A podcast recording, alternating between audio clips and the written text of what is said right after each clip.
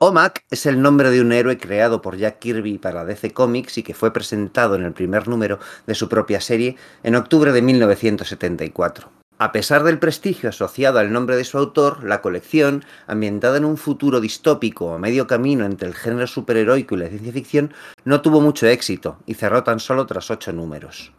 Pero la idea de OMAC se resistió a desaparecer y a lo largo de las décadas el personaje y su entorno han ido volviendo a aparecer de manera intermitente, nunca encontrando un puesto estable entre el panteón de los héroes de DC. Eso sí, a través de las iteraciones distintas que ha habido, los lectores hemos podido disfrutar de un buen puñado de historias firmadas por autores como Jim Starlin, George Pérez, John Byrne, Greg Rucka o Keith Giffen. Estamos hablando de un concepto prácticamente de culto, dado que a pesar de que el éxito amplio le ha sido negado, sí que cuenta con una reducida legión de seguidores bastante fieles. Y es que OMAC tiene un algo que si le pillas el punto, pues se engancha. A nosotros aquí en Sala de Peligro, sin ir más lejos, nos fascina este personaje tan a priori secundario de Kirby y todo su mundo, así que hoy nos hemos puesto delante de los micros para tratar de expresar qué tiene de especial. Con ello en mente, conmigo tengo para comenzar a Enrique Machuca. Hola, ¿qué hay? Mira, Omac probablemente, si nos ponemos a pensar objetivamente, sea uno de los personajes más fallidos de Kirby. Sin embargo, es lo que tú dices, algo tiene que ha trascendido pues 40 años. ¿eh? Además, un ejemplo magnífico de cómo las editoriales siempre intentan arañar, estrujar, reutilizar los conceptos de, su pasado. O sea que yo creo que vamos a disfrutar mucho de estos programas que nunca sabemos cómo van a terminar ni cuánto van a durar, porque en principio tampoco es un personaje que a priori de para tanto. A ver, a ver qué nos sale. Seguro que, lo pasamos bien. Esto es lo que tienen, ¿no? Cuando nos, juntamos a hacer esto, no, no, toda, no toda la plantilla habitual, digamos, ¿no? Pues eso, lanzamos un concepto así más reducidillo y decimos, ah, esto en un ratín nos lo hacemos, en 17 minutos, suelo decir yo de coña a veces, ¿no? Pero claro, luego nos ponemos a escarbar escarbar y claro, pues, pues nos liamos, ¿no? Oye, Enrique, ¿y cuál es tu, versión favorita de OMAC? O sea, pues la, no sé, la de Kirby o la de Verno, ¿cuál es la que más te gusta? Bueno, yo creo que voy a conseguir que, muchos amigos nuestros quiten el podcast de su, de su aparato donde lo estén oyendo, porque a mí me gusta mucho la de vídeo con Kate Giffen. Madre mía, me acabas de dejar de, pero de plástico, te lo digo. Para mí fue la sorpresa de New 52 y creo, no, no tengo acceso a los datos, aquí quizás alguno lo tengáis y como hoy nos falta Pedro, Pedro Monge, que es el que siempre tiene las ventas en la cabeza, yo creo que fue la serie peor vendida de, New 52. ¿eh? Pues tengo un poco esa idea junto a algunas de estas otras hay como más de más de género, ¿no? Cuando porque también tenían colecciones dedicadas al western y a bueno, y al tema bélico y tal, siempre con el filtro tal, ahí, pues más o menos de, tono superheroico por, para autores, pero no de género. Yo sí que tengo la idea de que, de que fue un fracaso bestial. Vale, eso nos lo tienes que explicar luego. Y como decías, bueno, pues Pedro no está con nosotros, pero hoy sí, junto a nosotros dos, no podía faltar el inimitable Íñigo Rodríguez. ¿Qué tal, Íñigo? Hola, chicos, ¿qué tal? 17 minutos, dices. Antes de empezar a grabar ya hemos estado más que eso, solo contando un par de batallitas. Es que es eso, nos liamos y nos liamos y es que, bueno, pues al final nos gusta estar aquí, pues estar delante de los micros y estar compartiendo con, bueno, pues con vosotros los oyentes, pues las, batallitas que tenemos que contar y lo que hemos podido investigar, que, que tampoco hemos, es que nos hayamos puesto ahí a cuchillo, a decir, venga, vamos a hacer un este profundo, porque es más que nada una cosa pues también de, de impresiones y dar un, par de datos, ¿no? Eh, es un personaje con, poquita andadura, ¿no? Y tú, por ejemplo, Íñigo, ¿cómo, ¿cómo conociste al personaje? Porque me refiero, no es que sea como Flash o como, no sé, Lobezno o algo por el estilo, personajes que salen sin parar, ¿no? Yo creo que con... Em, yo, desde luego, yo soy, soy fan total de Virne. Y para mí era, era su cómic. Pero lo que tengo duda es, ¿lo llegó a publicar cinco? Sí, ¿verdad?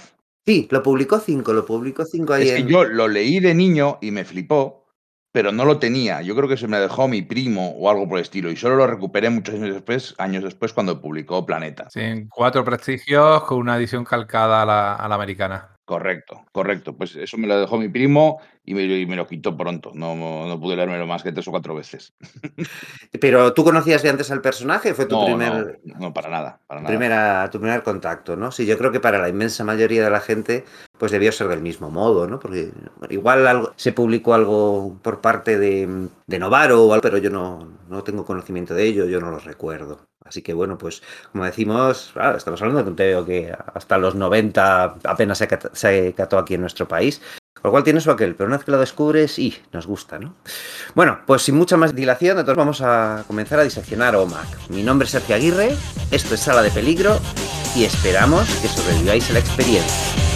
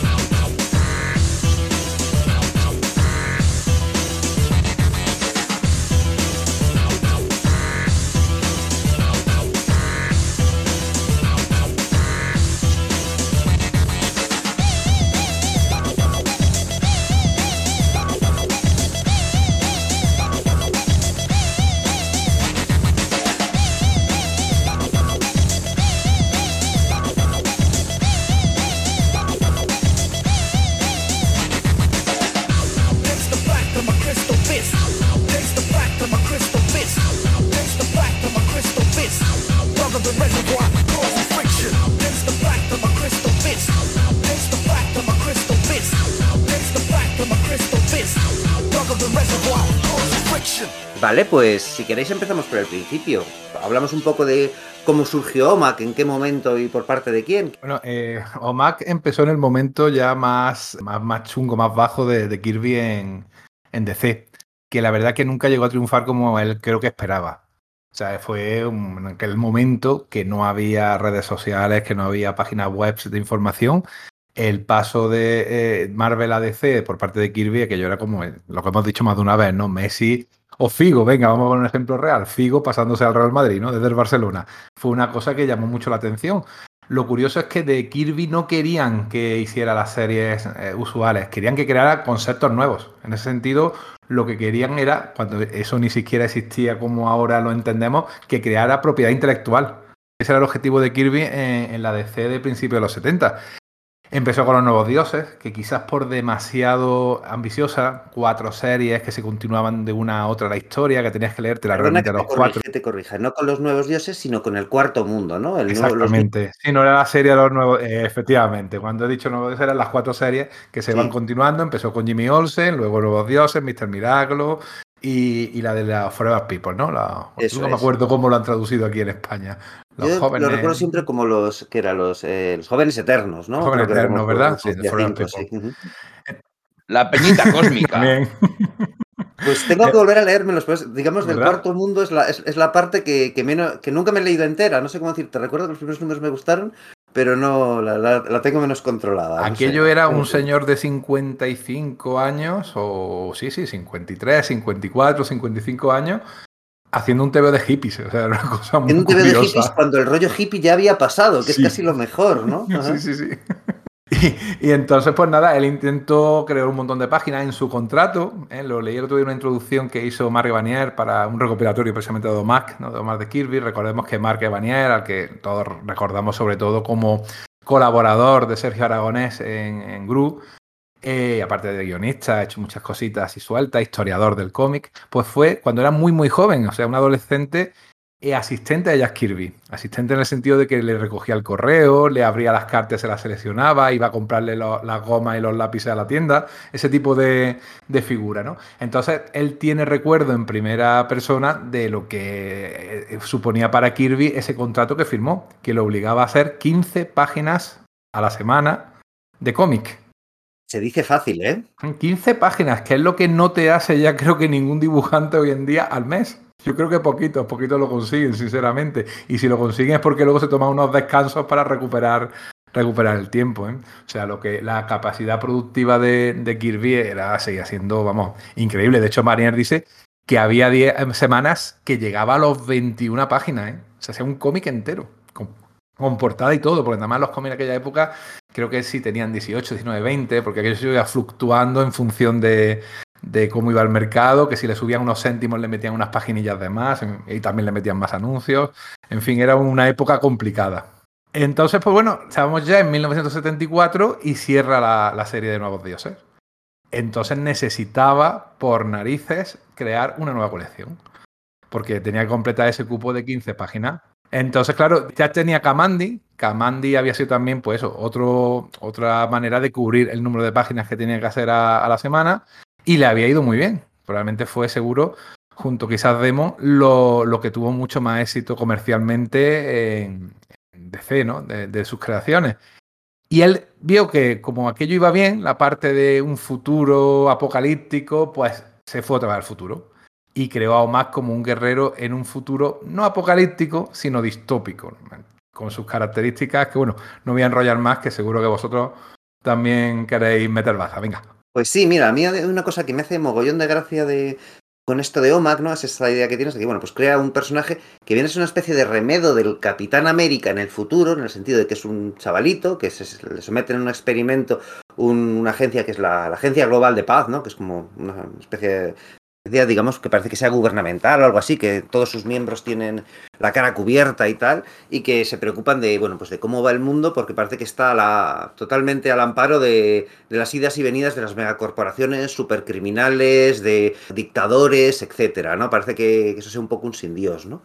En ese futuro distópico, pasan varias cosas, ¿no? Como que, eh, que, dan la impresión de que sí que tiene un, deje un poco, pues eso, eh, orwelliano, ¿no? Para empezar eso, el personaje está enlazado mentalmente con un satélite en órbita que, al que llaman hermano ojo, ¿no? Que tiene, pues, pues, una inteligencia artificial que vigila desde, desde el cielo y que, bueno, pues va guiando a, OMAC, ¿no? Que OMAC, aparte de, ser sometido a un proceso especial que le, que le que cambia su cuerpo, pues le hace mucho más fuerte, mucho más ágil, mucho más rápido, mucho más resistente, ¿no?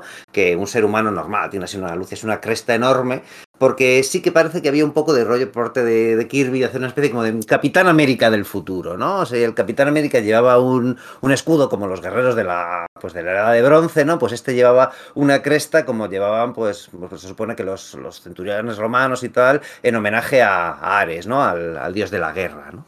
Entonces, pues eso, la idea parece que sí, que sea una especie de, de, coger el concepto del Capitán América y llevarlo al futuro. A mí lo que me hace gracia de esto es que debía ser algo que, que tenía que estar ahí como que en el ambiente de la época, porque esto es en octubre de 1974 y un par de meses antes debuta en Marvel el Deathlock de, lo diré, de Rich Buckler, ¿no? Que tienen, no tienen nada que ver los TVOs en sí, ¿no? Porque son formas de hacer los TVOs súper distintas.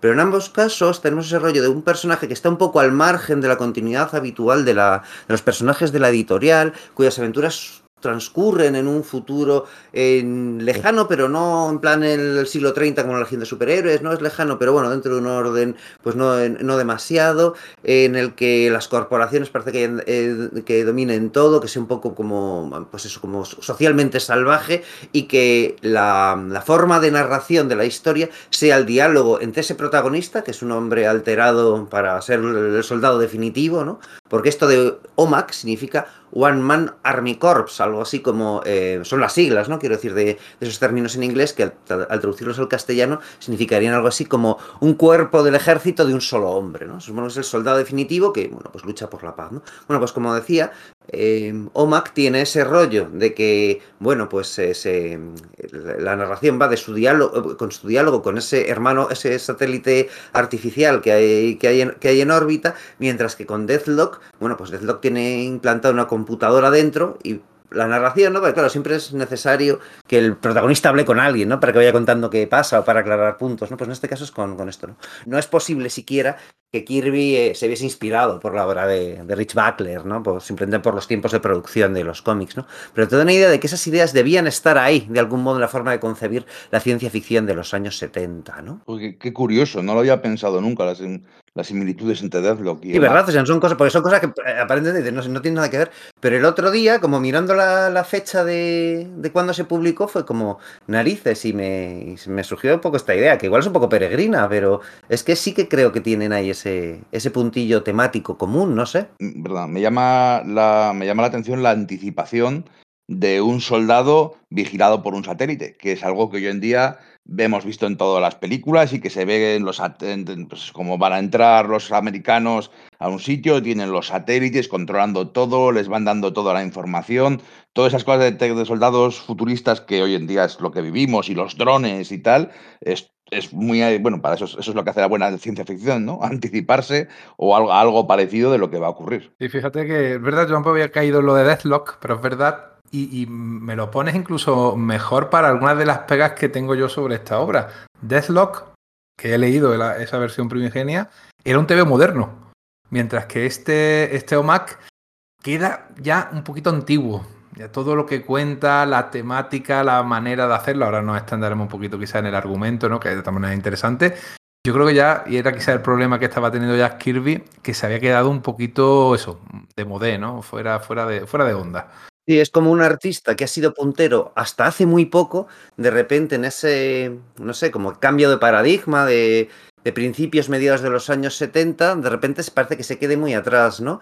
Porque sí que maneja conceptos que son muy avanzados, pero los interpreta de un modo, bueno, pues, pues a su modo, ¿no? De ese modo que, pues, 10 años antes era puntero del todo, ¿no? Con los Cuatro Fantásticos, etcétera pero que aunque obviamente pues Kirby no es igual en los años 60 que los años 70, pero no parece que avance con el resto de los tiempos, ¿no? Tiene ideas, conceptos que dices, jo, es que esto luego es como, parece muy, pues eso, lo que ha dicho Íñigo, que contado parece muy, muy del mundo real eh, y anticipado, pero luego cómo está representado es como si se le cuentas a un, a un, señor mayor cómo es eso sin que lo conozca, ¿no? No sé cómo decir. Lo, lo que es curioso es que Kirby es probable que fuera mejor en los 70 que en los 60, pero el mundo había cambiado. La, eh, estética común, eh, la forma de hacer los tebeos ya era otra. Y yo creo que, su dibujo en los 70 en DC es un dibujo mucho más preciosista y, bueno, fíjate, el, cosmos propio, ¿no? El lenguaje propio de contar los tebeos como solo lo hacía Kirby, como, como es un artista del completo que, que es él, es, es muy coherente consigo mismo.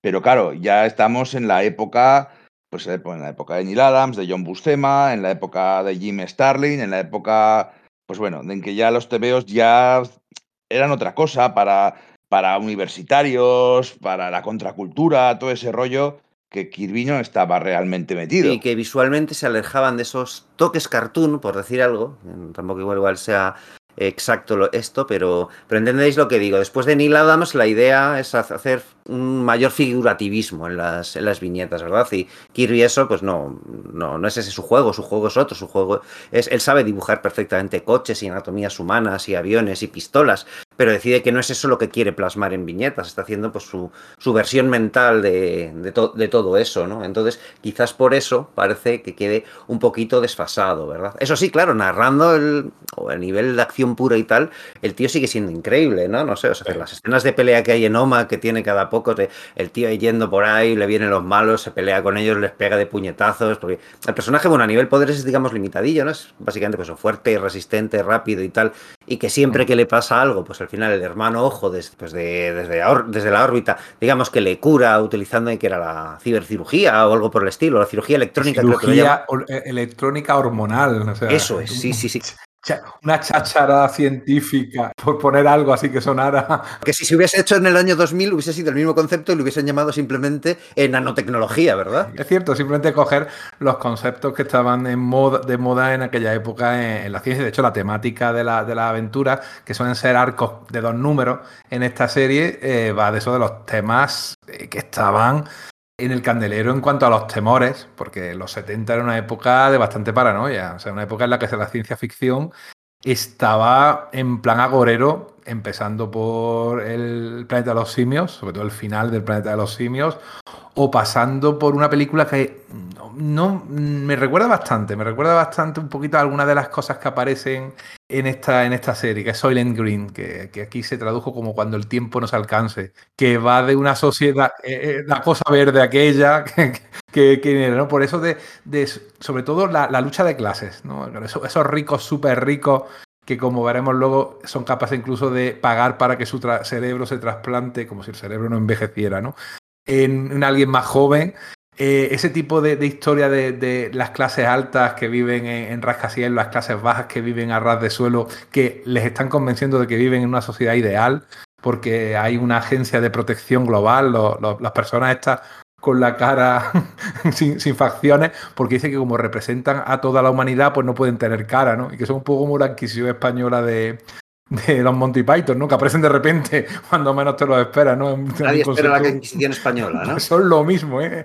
cada vez que aparecen yo es que me he tenido que reír cada vez que lo he, que lo he releído, porque lo leí en su momento, el, el de Kirby, cuando lo sacó Planeta en, el tomito en blanco y negro, ¿no? De su biblioteca DC. Eso fue mi, contacto con, esta, con esta etapa de OMAC y sin embargo me ha hecho mucha gracia en, ese aspecto porque tiene cosillas que la ves con añoranza pero que dices, ay, esto ya no estaba, no estaba bien ni está bien, aunque es verdad que gráficamente es un pasote. Sí, es que es eso, desde nuevo, ¿no? La idea de que es Kirby pues tratando de, no de subirse al carro, sino de pues como decíamos, ¿no? Hacía Forever People, pero decía, bueno, pues, ¿cómo es esto? Hippies, ¿no? Pues venga, vamos a ver cómo puedo simpatizar con, esto, ¿no? Introducir esta temática en mis tebeos, ¿no? Pues probablemente manteniéndose al, día, ¿no? Decía, bueno, pues la, ciencia ficción parece que está predominando en el cine el hecho de que tenga, de que se utilice para, para, para hablar mediante metáforas de cómo es la sociedad actual, ¿no? Y hacia dónde nos puede llevar, ¿no? Pues es un poco también lo que, lo que él hace. Lo que pasa es eso, que digamos que a nivel estético o tal, parece que,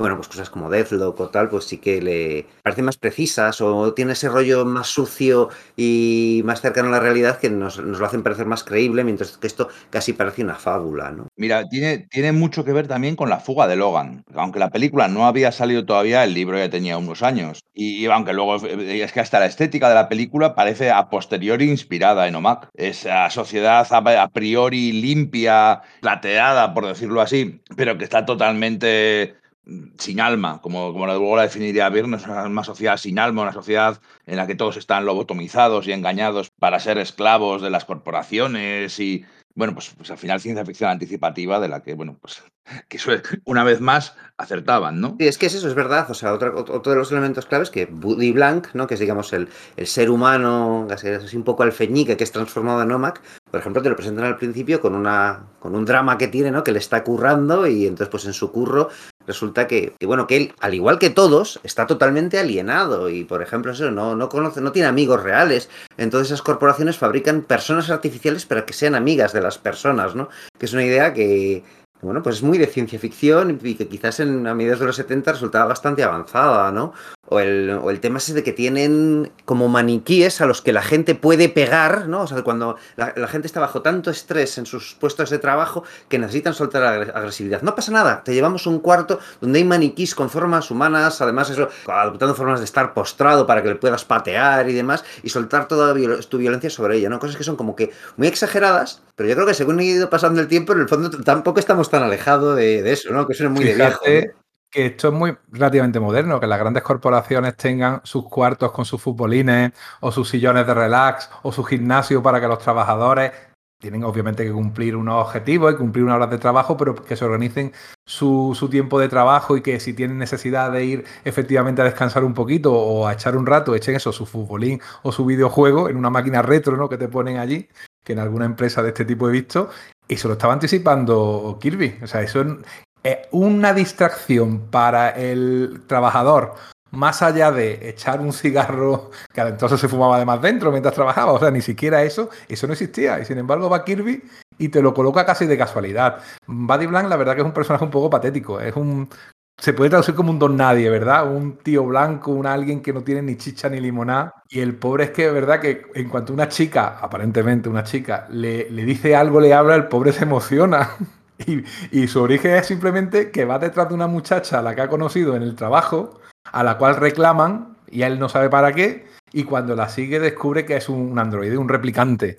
Pero la verdad que el diseño de, Kirby es enfermizo. Yo creo que todo el mundo lo tiene en la cabeza, si no buscarlo. Es una caja de la cual salen dos piernas y en medio de esas dos piernas la cabeza de la chica y luego las manos, porque es una caja que tú abres y te lo montas como si fuera un mueble de Ikea. Pero esa imagen de las dos piernas y la cabeza en medio, a mí resulta, mi, mente es muy sucia y me resulta un poco extraña, la verdad. Sí, sí, del todo, ¿verdad? Es como, es que es justo lo que has dicho, es como cuando están desmontados esos androides que están creados para, bueno, pues para que las personas no se vuelvan locas y sigan siendo productivas, joder, es que es, muy chungo verlo, es como, no sé, ver a Modoc o algo por el estilo, no sé, tipo de, anatomías distorsionadas que, de vez en cuando nos regalaba Kirby, ¿no? Bueno, Pero es que hay, hay unas implicaciones sexuales que luego Virne haría explícitas. Eso es. Con amigas, robots amigas de compañía, ¿no? Entre comillas, Ya. todo. Sí, Pues sí. ya sabemos a, dó- a dónde vas. Efectivamente, Bern. Quizás es, bueno, eh, no nos adelantemos con, con lo de Bern, pero digamos que quizás el, el- el gran acierto de Bern, en mi opinión, es que consigue conciliar muy bien este mundo que crea Kirby con otro alternativo que él, que él plantea, mucho más grim and gritty, por decir algo, y mucho más realista. ¿no? Entonces lo consigue conciliar muy bien mirando todo este tipo de cosas, ¿verdad? Sí, totalmente. Eh, lo has dicho antes lo del Capitán América y es verdad que era una idea que él tenía para hacer una versión del Capitán América que no iba a ser Steve Rogers, iba a ser un Capitán América del futuro, ¿no? Porque Jack Kirby tiene la idea de que el Capitán América era un icono, ¿no? Alguien que iba a trascender eh, los siglos y que alguien habría siempre que tomara su manto. Y es que el origen es igual, ¿eh? Un canijo don nadie que esto sí, de manera involuntaria, porque nadie le pregunta, simplemente de repente se transforma cuando le van a pegar o le van a matar por descubrir el secreto de la empresa en la que trabaja, es que están utilizando estas robots para hacer atentados, porque son explosivos, se las mandan a ricos, a gente que quieren matar y a explotar, ¿no? Pues cuando él descubre eso, de repente se transforma en OMAC y, ya, bueno, pues que ya le cambia la vida. Y no le preguntan. O sea, es que es que nadie le hace caso. Y encima su creador, el tal Myron Forrest, muere. Como hacía Abraham Erskine en, en el origen del Capitán América. O sea que Pero es súper curioso, ¿no? Porque el doctor Myron este y los agentes globales de paz están ahí como mirando posibles candidatos que sean adecuados para la cirugía electrónica hormonal esta distancia y dicen, ah, pues este Buddy Blank es el, es el candidato físicamente adecuado. Y efectivamente, ni le preguntan ni narices. De hecho, Omak al principio no es consciente de, de eso, de, de, que, de que es Buddy Blank y al revés, ¿no? Es un poco como una versión oscura no solo del Capitán América, sino también del Capitán Marvel, ¿no? Esto de el alfeñique que se transforma de vez en cuando en, en pues, pues en ese supermacista, o incluso si quieres un poco de Hulk, ¿no? Que quizás sea un poco la, la idea que pilló pues Dan Didio para, para esta versión que dices que tanto te, te gusta y que nos explicarás más adelante. La colección de OMAC transcurre cargada de acción, de elementos visuales superpotentes, mientras lucha, pues eso, contra dictadores malévolos como el general Kafka, contra villanos adinerados como Mr. Big, y bueno, pues por supuesto contra los secuaces de estos, ¿no? Hay en escenas, pues multitudinarias de, de grandes peleas, ¿no? Pero el caso es que en su número 8 se cancela por falta de ventas a mitad de un enfrentamiento con un científico loco, ¿no? El doctor Scuba, que bueno, pues quería pues eh, robar los océanos del mundo, ¿no? Una cosa pues pues eso, ahí con metiendo esos elementos de, de, sensibilidad medioambiental tanto de los años 70, ¿no?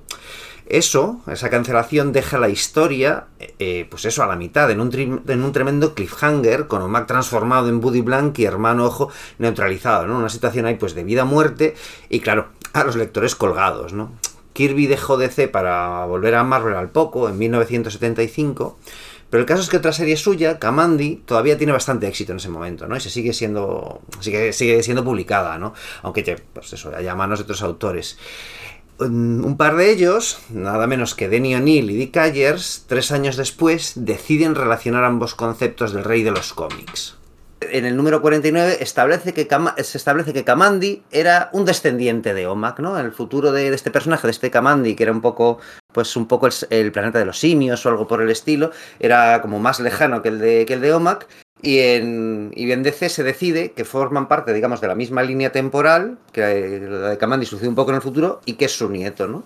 Con eso en mente, en 1978, en el número 59 de Kamandi, empieza a haber un complemento dibujado por Jim Starlin. Jim Starlin se ha ido de, de Marvel muy enfadado con, con Gary Conway, si, no, si mal no recuerdo, porque le ha hecho una, pues una jugarreta Steve Engels. Está enfadado con todo el mundo, ¿eh? de verdad. Está enfadado con Mark Wolfman, con, con Jerry Conway, sí. con Len Wayne. Sí. Al único al que le perdonaba era Roy Thomas, era con el único que se llevaba bien.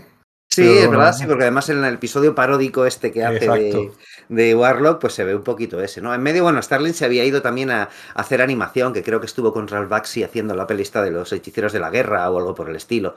Entonces, a la altura del 78, en el número 59, empieza un complemento en la serie de, de Kamandi de unas pocas páginas que guioniza y dibuja Jim Starlin. Entonces continúa la historia de, de, de, Jack Kirby, como la mitad, ¿no? Ese, ese, esa historia que quedó la mitad de, ¿no? El Doctor Scuba parece que ha transformado a, a Buddy Blank en, o sea, a, a Omak en Buddy Blank y no se puede transformar en Omak y ha destruido o, de, o dejado neutralizado al hermano Ojo ahí y tal, que parecía todo muy pues es muy crítico y, luego pasaron los años hasta que se averiguó, pues lo soluciona en un par de páginas y empieza a hacerle las suyas. Starling, ¿no? Pues eh, presenta como, eh, pues eso, el, final de esa, de esa aventura muy rápidamente y luego nos cuenta, pues el fin de la Global Peace Agency esta por un ataque de una corporación, o sucede en Texas, ¿no?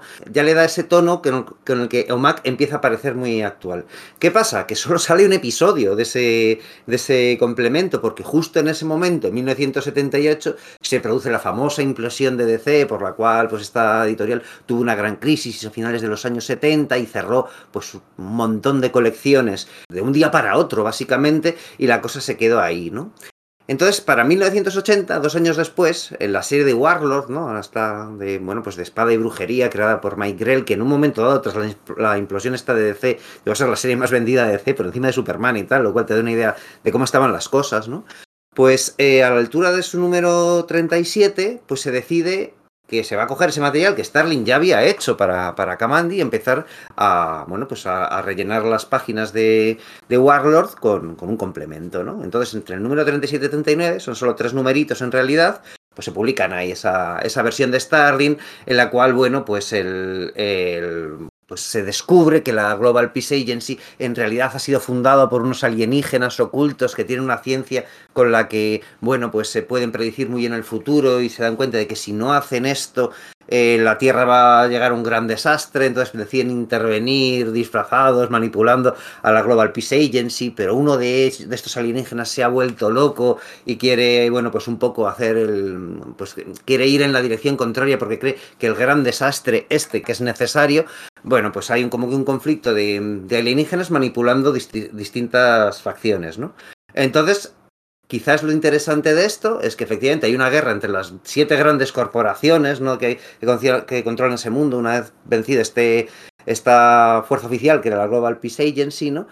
¿Y qué hace OMAC? OMAC toma partido por una de ellas. Él sabe que todos son malos, ¿no? Que todos son chungos y tal, pero dice, bueno, es que la guerra que viene es tan devastadora que lo que hay que hacer es apoyar uno de los bandos al límite y que gane para que sea lo menos traumáticamente, traumática para la humanidad posible, ¿no? Que es una idea que luego utilizó también Starling para su Dreadstar, si os acordáis en su novela gráfica, con el tema este del enfrentamiento entre la, em, la Iglesia de la Instrumentalidad y la monarquía, pues en un momento dado eh, Dreadstar toma partido por la monarquía porque dice, bueno, es el menor de los males, con ellos sí puedo tratar y hay que arrasar a los otros porque no voy a conseguir nunca que el mundo esté del todo bien digamos que se mm, que acepta eso, ¿no? Que aceptan eso los personajes, tanto Mac como, como Dreadstar.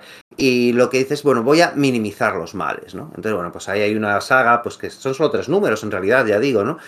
Bueno, pues eso, guerras entre corporaciones y tal, y sobre todo eso, el último número es muy, muy, muy espectacular, con una batalla abierta, futurista, con Omak ahí luchando cuerpo a cuerpo contra, pues, miles de soldados futuristas y tal, y, el, al final cuando, le da, cuando gana la batalla y le dan las cifras de todos los muertos que ha habido, todos los, que tal, el tío se queda como diciendo, es que igual no, tampoco está merecido la pena, es como muy mítica la, la viñeta final, que es una splash page con Omak sentado meditabundo, en plan como si fuese el pensador de Rodin, sobre una montaña de, cadáveres enemigos, ¿no? Ahí es donde lo dejó Starling, ¿no? Y fueron eso, solamente tres números o cuatro de, creo que 10 o 15 páginas, no, no eran más.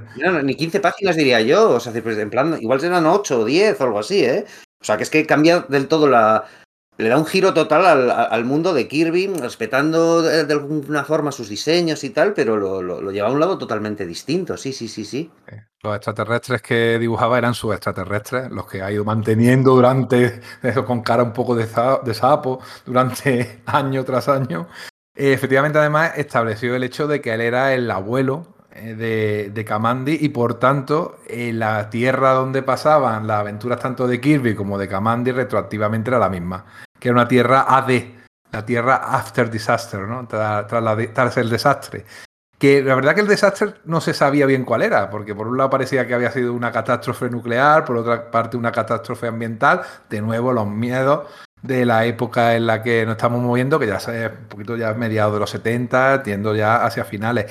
La única eh, nueva aparición de, de, de Kamandi ya a finales de los 70 fue en el DC Comics Present 61, eh, que además estaba dibujado por, por George Pérez ¿eh? y escrito por Len Perdona Wayne. que te corrige. es- Había otra, porque te lo iba a decir, digo, si no me equivoco. No, me no, no, no es que hubiese otro. O sea, me refiero que, aunque en Warlord so- son solamente esos tres números, Ajá. eh, luego, eh, a partir del número 42 y durante Sí, unos pocos de más. Greg otros Larroque, artistas- cierto. Eso es, Dan Miskin es y. Gary con al, al guion y Greg Laro con entintados de, de Vince Coletta, pues continúan y, bueno, digamos que la cosa, continúa la trama de Starling, ¿no? Pero mm, la verdad es que queda un poco, no, no, no es gran cosa. O sea, los tíos yo, yo creo que se nota que se esfuerzan, pero aparte de algunos homenajes visuales raros, al cual que los malos parece que sean, pues la patrulla X cuando, cuando es capturada por el circo este el que le mete Mesmero durante la etapa de Clermont y Bernie, pues yo diría que no es, no, no es muy recomendable. Pero no es en los 70, esto ya es en los 80, 80, ¿vale? ¿verdad? 80, Eso es. 81. Y lo que vas a comentar, pues, pues también.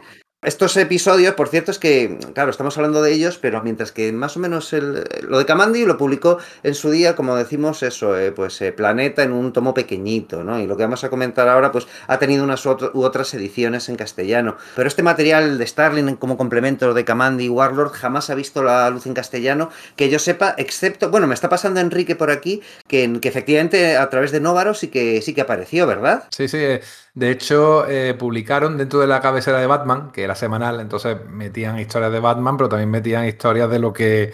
Porque Batman vendía, simplemente por el hecho de aparecer el loguito este. Pues metían también tanto las historias de Kamandi como las historias de, de. Y algo tuvo que llegar aquí a España.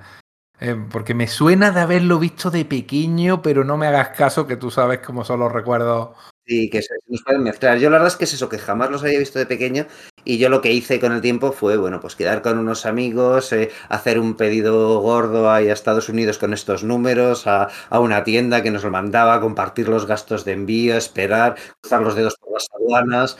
Pues ya sabéis, todas estas cosas que hay que hacer, pues cuando, bueno, pues cuando no tienes a mano cosas como, como Radar Comics, ¿no? Nuestra, nuestra tienda de referencia aquí en Sala de Peligro para conseguir material americano, material de importación, tanto atrasa- números atrasados que tienen en tienda y que, bueno, pues puedes consultarles si, si pueden conseguirte de algún modo, como sobre todo, bueno, pues las novedades de cada mes a través de lo que era, pues el catálogo del, del previews, ¿no? Que ahora en vez de, bueno, pues hacer lo que hacíamos, ¿no? Antes de irnos a una tienda, consultar este tochazo, rellenar la hojita y tal, pues a través de su página web, ¿no? De, de Radar Comics, pues puedes, pues muy, de una forma muy intuitiva, rellenar tu pedido y va, pues vas recibiendo pues los cómics, ya sean eso, de Marvel, de DC. El otro día me pasé por ahí y me llevé ahí unos cuantos del, del Copra de Michel Fifé, que tiene su propia distribución aparte y los tíos te Ajá. los consiguen y tal. Bueno, pues es que es una maravilla, ¿no? Además, a, pa- a partir de 20 euros en Península, los gastos de envío son gratuitos. Y bueno, pues es una tienda muy pequeñita, con gente que sabe muy bien el material que trata, sabe cómo somos los que coleccionamos este tipo de material, así que te llega pues impoluto en su bolsa con su baking board y tal. Y pues eso, si queréis también podéis visitar su tienda ahí en la calle Ruiz, en el pleno corazón de Malasaña, en Madrid, que eso, estará encantados de atenderos. Una tienda muy pequeñita y una enorme cantidad de contenido por, por metro cuadrado, ¿no? Ah, sí, tenía que haber mirado eso en su día. De hecho, todavía me falta algún numerito, yo creo que, que hablaré con ellos para que me lo consigan. No, más que hay un recopilatorio, eh, que es el que comentaba antes, que prologa eh, Mark Banial, que son los ocho números de Kirby, pero recoloreados, pero con unos colores planos, brillantes casi de neón, que es que le van de escándalo, tío. Es el tipo, de- el tipo de coloreado que crea mucha, mucha polémica, porque claro, no es el color original. El color original era color de puntito de toda la vida, ¿no? Que a mí me encanta, tiene un encanto especial, pero claro, obviamente ya es complicado presentar a un público moderno en un cómic, aunque sea un cómic antiguo, con ese tipo de color. Pues lo han recoloreado para la ocasión, ese tomo sigue circulando por ahí. Y oye, merece mucho la pena, ¿eh? Y seguro que en Radar Comics, si te interesa, lo puedes conseguir.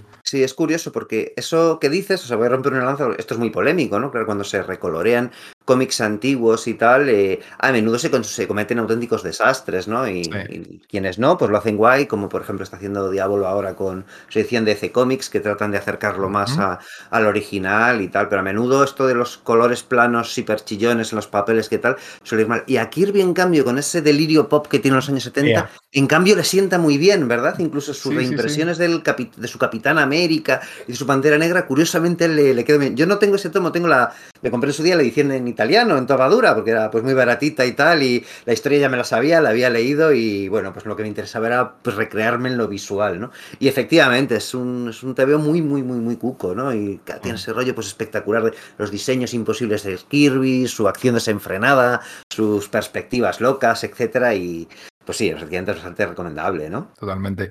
Mira, en el DC Comics Presents este 61, que es verdad que es del año 80, 81, no tengo aquí delante para buscar la, la fecha. Tengo, el- tengo apuntado yo que es del 83, fíjate. 83 ya, tan tarde, ah, vale, Fíjate, vale. sí, sí, sí, sí, sí. Pues me no imaginaba yo a George Pérez ya en aquella época haciendo todavía la colección esta. Fíjate, yo lo veía ya a, a pleno con. Bueno, es que George Pérez también era un productor de páginas Claro. esta janovista. Lo veía a muerte con, con Titanes. Y la verdad que sí es verdad que, la portada que sí la tengo delante, eh, y es verdad, es de ese año, ahora la acabo de encontrar, y tiene un estilo de dibujo ya del Pérez que va cogiendo el cuerpo y el Pérez que nos va gustando cada vez más. La tintas historia, de Pablo Marcos, ¿no? eh, Efectivamente, que, le, que le- que le lucía muy bien. Lucía, le da un, un estilillo así sucio que le lucía muy bien. La historia es simplemente Omak viajando al pasado, es decir, viajando a la época de Superman. Se pelean un poquito y luego se hacen amigos y se enfrentan a un malo y él vuelve. Lo que pasa es que hay una cosa que de continuidad que no sé si me podéis, porque a ver, he leído todo lo que he podido de, Omak, para, lo que ya conocía y alguna cosilla nueva. Omak necesita al, satélite, ¿no? Al hermano ojo para mantenerla, por lo menos Birne lo estableció así, es lo que vamos a comentar en un par de minutos, ¿verdad? Y sin embargo aquí no aparece, el, se queda en el, en el futuro el, satélite y Omak no le pasa nada y se convierte en Buddy Blank. O sea que ahí me es extraño, no sé. Si hay un fallo Sí, de son como versiones distintas las que se toman este DC Comics Presents, que jo, no sé si lo tengo a mano para mirar quién lo guionizaba. Dejadme que, que mire un segundito. El, el de George Pérez, Len El el tío lo tiene, ¿eh? Y se está levantando. Sí, sí, por sí, él. sí. Bueno, yo lo que tengo es la edición de que sacó ediciones 5 en la en Clásicos DC, ¿vale? Es de Len Wayne, el guion, sí. Es de Len Wayne, efectivamente, efectivamente. Aquí lo tengo aquí delante, ¿no? Pues efectivamente, además lo, lo dice en la portada de este número de que ya os digo que publicó 5 en estos especiales, ¿no? Pues lo publicó en mitad de la, fíjate, eh, junto a la saga de la Gran Oscuridad, de la Legión de Superhéroes, ¿no? Supongo con ese rollo de, bueno, pues el los futuros de ciencia ficción de DC, ¿no? Pues efectivamente, eh, mientras que Bern veremos que dice que si eh, se rompe la, la conexión entre, entre hermano Ojo y Omak, Omak eh, revierta su forma de, de Buddy Blank, pues Len Wayne no opina lo mismo, es simplemente que Omak viaja a nuestro, a nuestro, pas- bueno, a nuestro presente, ¿no? Su pasado, ¿no? Se encuentra con Superman y él, bueno, simplemente no puede establecer contacto con hermano Ojo, con lo cual si le destruyen no podrá reconstruirle, que es lo que solía hacer hermano Ojo un día sí y otro también, pero por lo demás está activo. A mí lo que me llama la atención de esto es que Claro, ese rollo de un androide maligno es mandado atrás en el tiempo a matar a alguien cuyo descendiente dará lugar a quien le protegerá a la humanidad contra quienes han creado ese, ese androide maligno. Joder, es que es un año antes que el Terminator de James Cameron, no sé cómo decirte, ¿sabes? Es como, a ver, obviamente pues que hay sé. un montón de historias antes de Terminator que son iguales, o sea que tampoco es- Eso es, también es muy posterior a, pues o tres años posterior a días del, del duro pasado, ¿no? Por ejemplo, ¿no? Bueno, pero siempre, siempre, siempre se ha hablado de la influencia de, yo creo que era una historia de, pues, de más allá del límite o de los límites de la realidad, de alguna de esas las series de Harlan Ellison, de un soldado del futuro que ve- venía al presente para evitar la rebelión Sí, contra que de hecho. Bill Mantlo plagió una de ellas en, en- en uno de sus Hulk o algo así, y una movida, ¿verdad? Sí, correcto, correcto. Entonces, la, la- la inspiración de Terminator, y supongo que de otros, viene de esa historia de, de Sí, Ellison. y bueno, y también, por ejemplo, Bern decía que, que para Días del Pasado Futuro, pues eh, se inspiró en un episodio del Doctor Who, ¿no? O sea que bueno, efectivamente hay un montón de, de elementos por ahí, ¿no? De alguna forma, pues me hacía pues gracia todo esto, ¿no? Bueno, pues después de ese, de ese DC Comics Presents, que era, digamos, la colección Team Up de Superman durante precrisis, ¿no? O sea, era cada episodio, Superman se encontraba con un, con un superhéroe distinto, ¿no? Entonces, bueno, pues aquí, pues uno dibujado por George Pérez se encontraba con, con Omak, que ahí es la primera vez que yo leía co- a Omak, ¿no? Había oído hablar del personaje a través de, pues de los, de los artículos que se insertaban en, en la edición de 5 de Crisis en Tierras Infinita, ¿no? Que te iba explicando un poco pues todo lo que los lectores españoles no sabíamos del universo de C. Pero el verle realmente en acción yo creo que fue la, la primera vez que, que le vi, ¿no? Y yo diría que... Era mucho. Lo que no sabíamos de DC, los actores españoles, era, Era muchísimo. Eh, que- yo creo que todo el mundo que, tiene las ediciones originales de, de cinco de las Crisis en Tierras Infinitas pone en los altares esos esos artículos de la parte final que nos explicaba tanto y tanto y que tanto nos hacía casi como el cómic o más, eh, una ventana al, a un universo vastísimo que no, que no conocíamos y que nos daban ganas de conocer mucho más. Entonces, yo no sé si de alguna forma se podrán conseguir, o sea, pero estaría genial que, que, alguien recuperara esos artículos para otras ediciones de Tierras, de Tierras Infinitas o para ponerlo en Internet, porque es que me parecen fundamentales. Pues, son una forma de entrada al universo de CEA, te digo, tan buena como, como el cómic como el cómic de hecho mejor porque no, no entendíamos el cómic original Kamandi tenía un papel relativamente destacado en las crisis en tierras infinitas también sí, ostras pues es que esto que has dicho no no no nunca lo había pensado y es verdad lo de que cómo es que eso sea yo lo tengo claro en los TVs de 5 y tal no pero que efectivamente igual estaría bien que el que se plantease que esos artículos de, bueno, pues de Sergi Gras y de Miguel G. Saavedra de alguna forma viesen la luz, porque efectivamente yo recuerdo que estabas leyendo Crisis en Tierras Infinitas y e ibas descubriendo ese universo de C que aquí se nos habían sido negado, ¿no? Por, porque no, no había sido publicado de forma pues, mm, pues, más continuada, ¿no? Como si había sido mejor o peor el universo Marvel a través de Vértice. Y decías, jo, pero que es que el universo de C también mola, que está esto de esto por aquí y esto por acá, y que cómo están organizadas las distintas tierras alternativas, los distintos futuros y tal, y te daban ganas de conocer ese, ese, ese mundo, ¿no? Que además luego quedaba reorganizado después de Crisis, pero de alguna forma te, Sí, era como pues una, unos aperitivos súper gratos y yo siempre los defiendo un montón, siempre los reivindico y nunca se me ha ocurrido esto que has dicho. Sí, me parece pues como que muy, muy certero, no sé. Bueno, yo diría que después de, de, este, de este, episodio que ya, que ya os decimos es eh, pre-crisis, OMAC no vuelve a aparecer en el universo de CEO en ninguna publicación hasta, bueno, pues hasta 1991. ¿Vosotros tenéis alguna idea de que hubiese alguna, pues, alguna aparición de, de, estos personajes o alguna referencia hacia ellos? Aparte de, bueno, de, en, la historia del universo de DC de George Pérez, en la que, bueno, pues se cuenta cómo es el, el universo unificado de DC post-crisis y que se hace una referencia a OMAC, ¿no? Aparece por ahí, se cuenta, pues lo que sí que es el, el abuelo de Kamandi, que ya no es Kamandi en el universo post-crisis, sino que será Tommy Tomorrow, cosa que, bueno, pues ya os contamos en nuestro, en nuestro podcast junto a Astrid Espiñol de, del Twilight de, de, García López y Howard Chaiki, ¿no? Pero aparte de eso yo diría que, que, que no aparece más, ¿verdad? Eh, ¿Vosotros tenéis alguna referencia más? No me suena. Y en general todas esas creaciones de Kirby de no ser por Virne, nadie las recuperaba. Bueno, no estoy tan de acuerdo, porque, por ejemplo, Cobra sí que lo había recuperado Mike Barr en, en Los Outsiders, por ejemplo, con Alan Davis y tal, pero es verdad que, bueno, pues eh, Demon, por ejemplo, era eso es precrisis, ¿no? Por ejemplo, eso seguro. ¿Perdona, qué decías, Íñigo? Que es precrisis. Eso es precrisis, tienes razón, tienes razón, sí, sí, sí. Sí, es, pero es, luego todo el tema del cuarto mundo sí habían ido saliendo series que iban toqueteando. Sí, pero, pero el que lo mete de verdad, el que lo imbrica con DC, es Viernes en Legends. De todas formas, es que tampoco había dado tiempo mucho más. O sea, Darkseid salía como uno de los bueno, villano, antagonista en, un cierto momento de. o aliado, incómodo en un cierto momento de crisis. O sea que eh, no había dado tiempo a que no aparecieran los conceptos sí, de es Kirby. Que ten, porque... Tenemos un poco esa idea de que, eh. como que después de Kirby. Eh, los nuevos dioses aparecen en el universo DC, pero no acaba de ser cierto, porque poco después Gary Conway y Don Newton lanzan uh -huh. una serie con ellos. Eh, luego aparecen en DC Comics Presents tra tras la implosión. Después aparecen en la Liga de la Justicia, justo cuando George Pérez entra ahí, ¿no? Luego están los, los episodios estos de que hizo basados en los muñecos, ¿no? De, de Kenner, ¿no? Que, que, dibujó el propio Jack Kirby. O sea.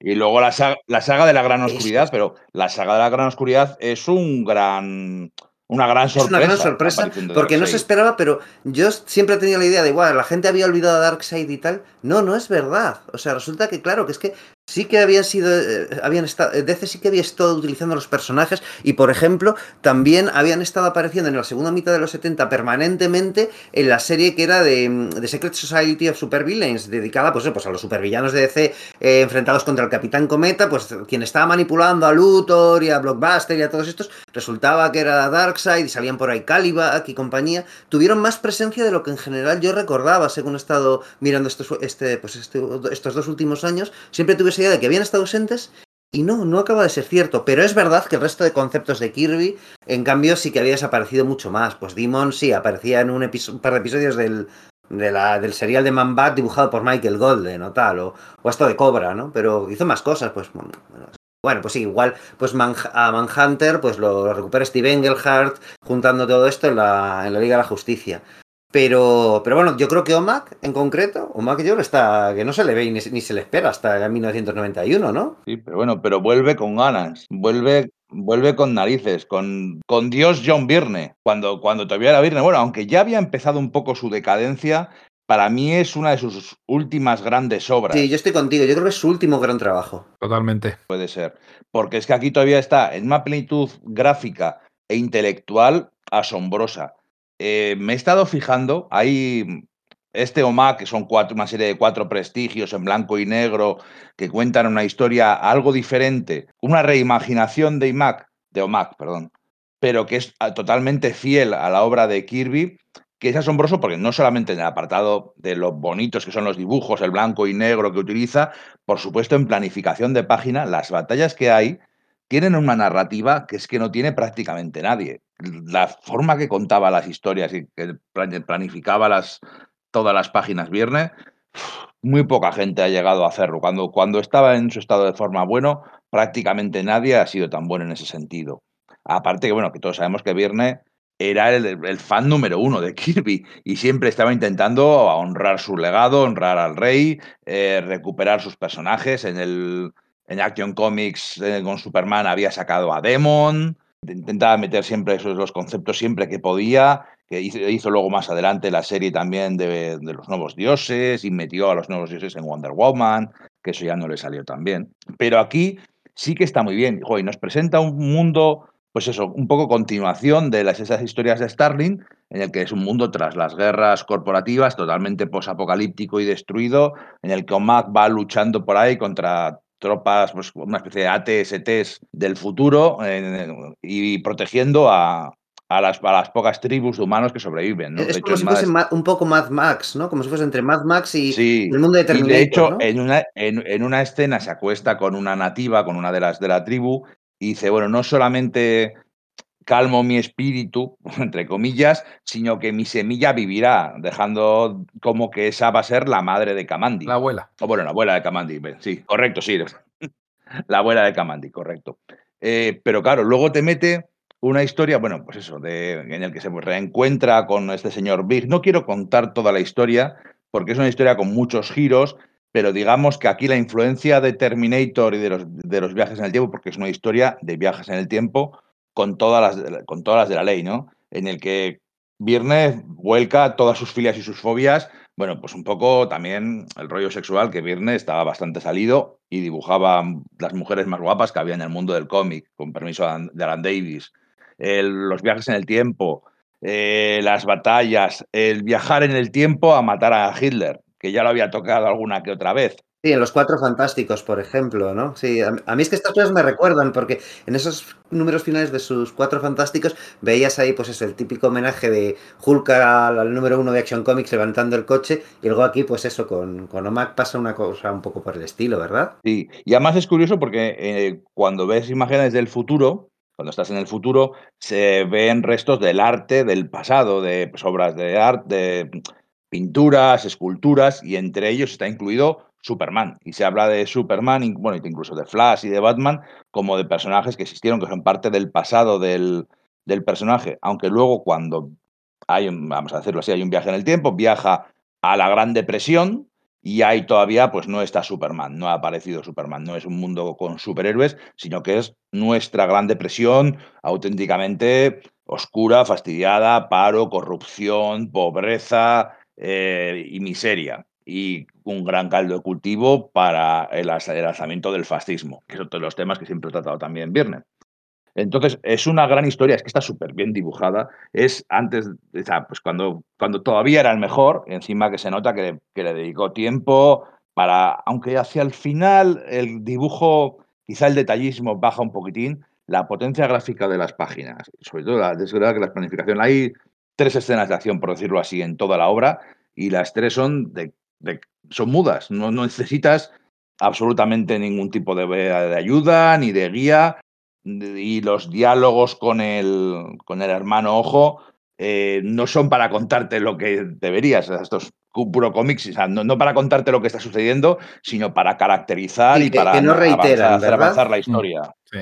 efectivamente, pero vamos, que son, son unas escenas de acción mudas brutalísimas, aparte de que están súper chulas, son bastante, son duras, son, son casi casi de, de la Authority de Mirar, pero 10 años antes. Empieza con Omac siendo destripado, vamos. Además, qué bien te caracteriza en esas 5 o 6 primeras páginas Omac, el tipo de guerrero que es, el tipo de persona, sus poderes, de porque es lo que tú dices, posiblemente había mucha gente que iba a leer eso no por ser Omac, sino por ser John Byrne. O sea, yo el primero en cuando lo pillé. Es obviamente en el 92, 93, que fue cuando lo sacaría aquí, aquí 5.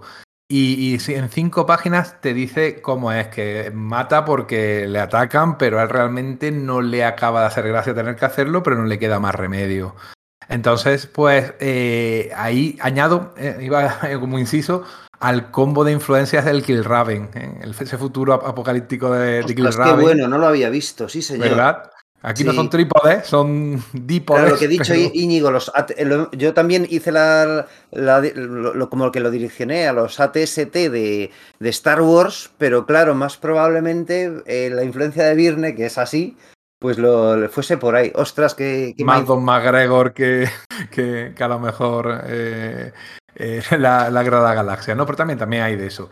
Y la verdad es que aquí Virne está excelente porque además es autor completo, o sea, lo hace todo, ¿eh? O sea, tintas, las tramas, ¿eh? las tramas, todas esas sombras que también hizo luego en, en Namor, que son como calquitos. Acordé de los calquitos, ¿verdad? con lo gráfico, ¿no? O sea, es en blanco y negro, pero utilizaba un papel que era el duotono, que pintaba de un modo, luego salía la... Sí, patón, había unas marcas que eran eso, pues, con agua o con un líquido especial o, frotando, depende de las distintas marcas que había. Algunas ya obviamente no, no funcionan, aunque sigue, sigue habiendo empresas que venden ese tipo de cosas, ¿no? Para los eh, gente así que le gusta estas cosas vintage. Ahora obviamente todo se hace por ordenador. Y hasta la, rotulación es suya en la edición original, pero es rotulación hecha por ordenador. Estoy hablando del año 92. Y recuerdo una entrevista suya en la que cuenta eso, cómo escaneó cada una de sus letras para hacer sus propias fuentes. Sí, sí, Hizo la fuente, lo que pasa es que no está integrada eh, como ahora se integra eh, en el ordenador, ¿no? Usando algún programa de maquetación, ¿no? El InDesign o alguno de estos, sino que él lo imprimía, lo recortaba con unas tijeras y lo pegaba en el original. O sea, que era un poco. Eso es, eso es muy de Virne, de mis propias letras. Y tiene una letra muy bonita, ¿eh? Una letra muy bonita, ¿eh? Tengo que decirlo. A ver si me acuerdo un día y la busco, que sabéis que a mí me gustan mucho esas cosas. Ah, yo no lo sé, porque claro, yo la edición que tengo es la, es la de 5. Claro. Y, claro, no, no vi lo que es la de Bern, pero, pero sí que tengo una idea de cómo se hacían las cosas en ese momento, ¿no? Como el tío no solamente experimenta respecto al guion y a, las, y a la narrativa y tal, sino respecto a lo, a lo plástico, ¿no? Que luego puedes decir, oye, pues es que el experimento salió mejor o peor, o cómo, o cómo lo trasladó a Namor. No tengo que los enamores antes o después, o al mismo tiempo, la verdad. Pero que igual, pues puedes tener. Pero desde luego el tío, te, no sé, que no se quedaba que podía haberse tirado toda la vida diciendo, no, pues yo tiro de este estilo, que lo vende todo y todo el mundo me aclama, pero trató de progresar como, como artista y como guionista, ¿no? Sí, sí, también. Porque está muy bien escrita, ¿eh? las partes de la Gran Depresión que podrían parecer aburridas, porque al fin y al cabo es eh, Buddy Blanc intentando abrirse camino en un territorio extraño que él no conoce, el pasado, bla, bla, bla, bla. Oye, está muy entretenida, muy bien escrita, se, lee muy bien, se lee muy bien.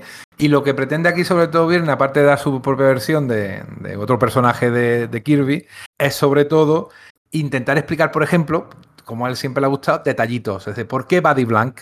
Pues te explica por qué Buddy Blank. Y también te, te, incluso un problemilla que él crea con ese viaje en el tiempo, te lo resuelve para crear por otro futuro, que al final nadie aprovechó. Pero la verdad es que, hombre, a ver, es la mejor obra que hay como Mac de protagonista. Estoy de acuerdo con vosotros. Es excelente y merece mucho la pena recuperarla. ¿eh? Es verdad que tiene, como lo que nos contado antes Íñigo, de que le ofrecen a una chica para que se acueste con ella, ¿no? Un poco el descanso del guerrero, ¿no?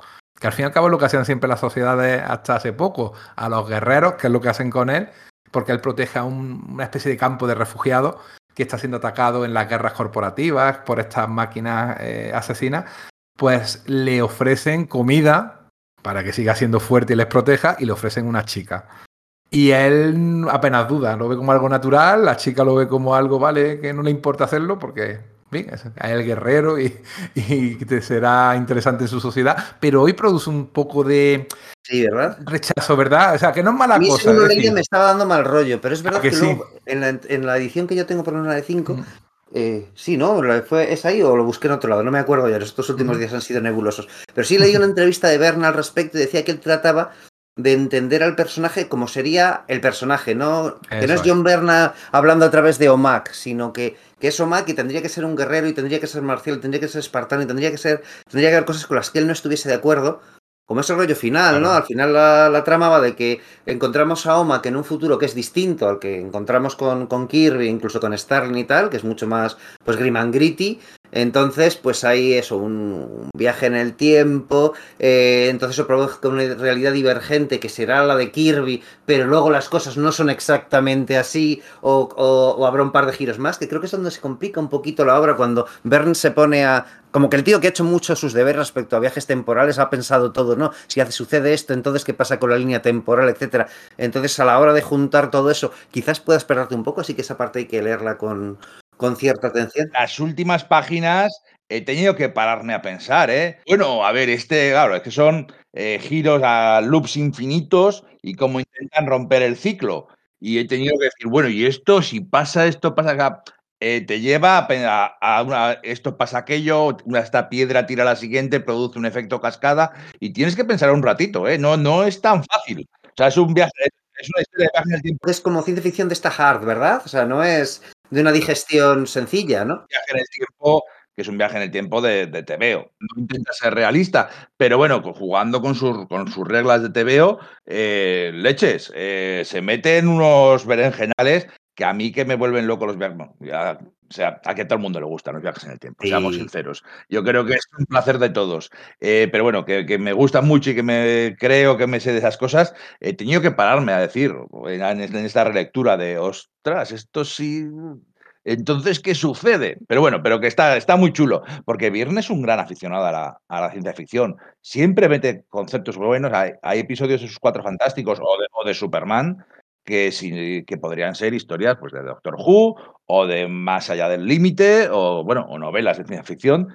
cambiando los, a los protagonistas. Sí, tuvo cierta relación con Larry Niven, ¿no? El escritor de ciencia ficción, que con él hizo aquello de Lancet State. A lo que voy es eso, que, que Birne entra en el tema de la mentalidad marcial de, de Omak, que toma una decisión con, con esto de, lo de los viajes en el tiempo, de llevar, de qué línea temporal ha de ser preservada también pues eh, que es una mentalidad muy, muy de soldado, muy militar, con la que él dice que no está de acuerdo, pero que entiende que el personaje lógicamente debiera eh, pensar así. Entonces digamos que eso entronca con ese rollo de esas escenas tan tan chunguillas que ves ahí al, principio con lo de cuando le entregan a la chica y tal, que bueno, a ver, Bern también tiene sus, sus cosas raras respecto al sexo y a las relaciones hombre-mujer, ¿no? Pero quizás quedan justificadas decir, vale, es que este tío Omak no necesariamente tiene que ser alguien con quien simpatice, sino a quien entienda como personaje, ¿no? De hecho, no es nada simpático. Y ya viene también del, del de Kirby, porque Kirby era un gran creador de conceptos, pero sus personajes no son personajes con los que empatices demasiado. O sea, quiero decir,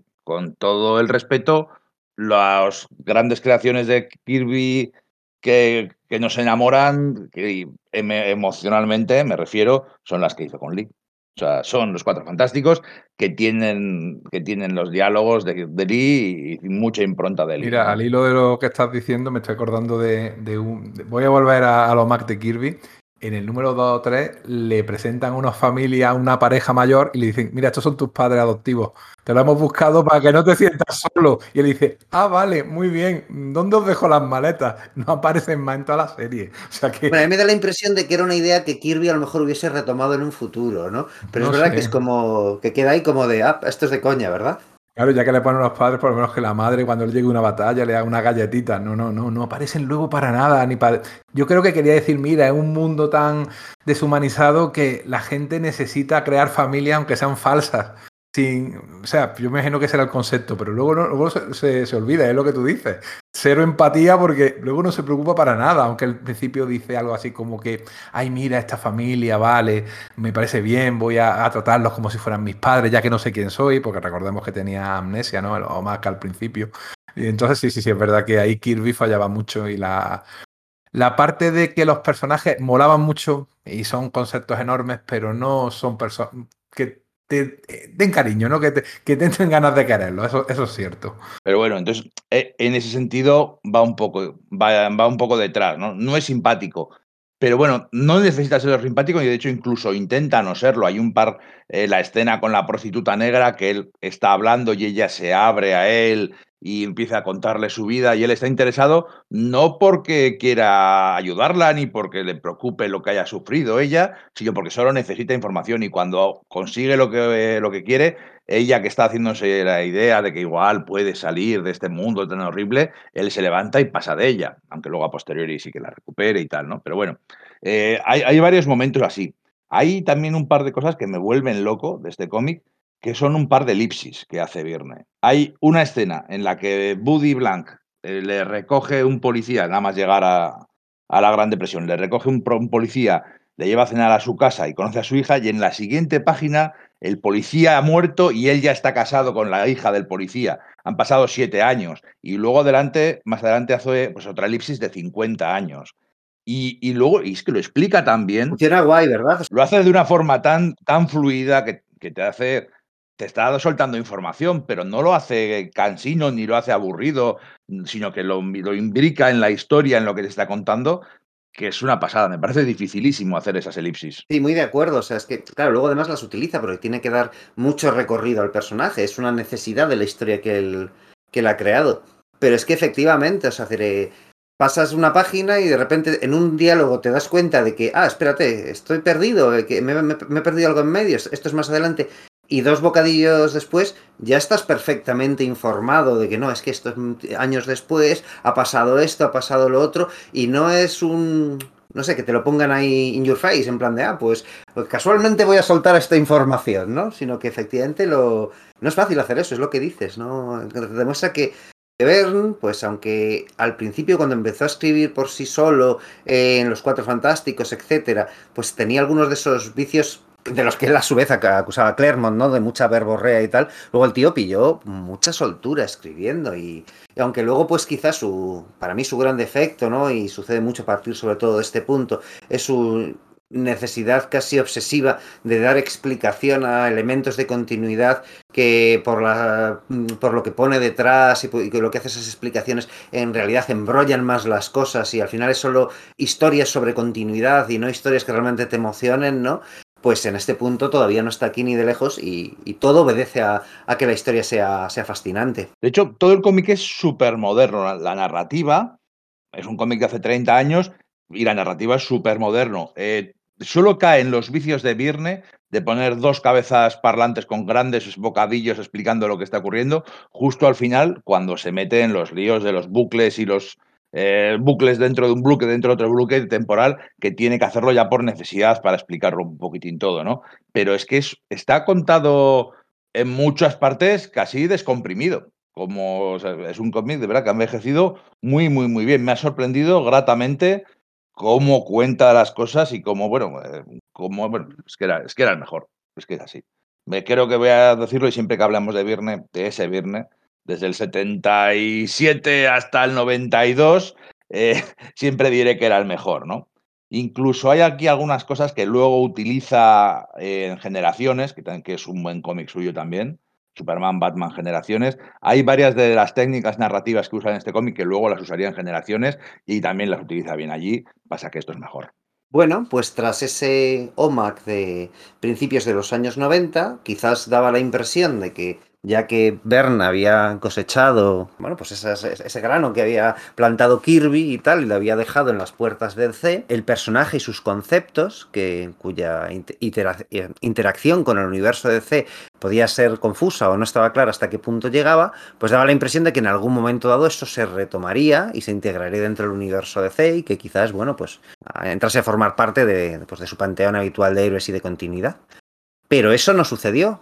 OMAC está ausente, excepto por cameos en Elseworlds y cosas por el estilo, eh, totalmente durante el resto de los años 90 y nos tenemos que que ir ya a, los años 2000, al año que es el 2005, cuando Greg Ruca empieza a utilizar como parte de todo este de todo este mega evento que termina siendo Crisis Infinita, en el que, eh, la Crisis Infinita de Geoff Jones, ¿eh? no la Crisis en Tierras Infinitas de, de Mark Wolfman y George Pérez, ¿no? que está compuesto a su vez de varios eventos previos como Villanos Unidos, eh, Judgment Day, etcétera. Uno de ellos es el proyecto Mac, que a su vez Mm, proviene de una idea que se deja en, crisis de identidad, ¿verdad? Sí, bueno, de hecho, la primera aparición de, de OMAC con el hermano Ojo es en el, especial Countdown to Infinite Crisis, el especial aquel de 80 páginas por, no sé si fue en dólar o algo por el estilo, que, abrió, dio el, pistoletazo de salida para esta gran saga de una forma. Nunca mejor dicho lo de pistoletazo, ¿eh, Enrique? Sí, sí.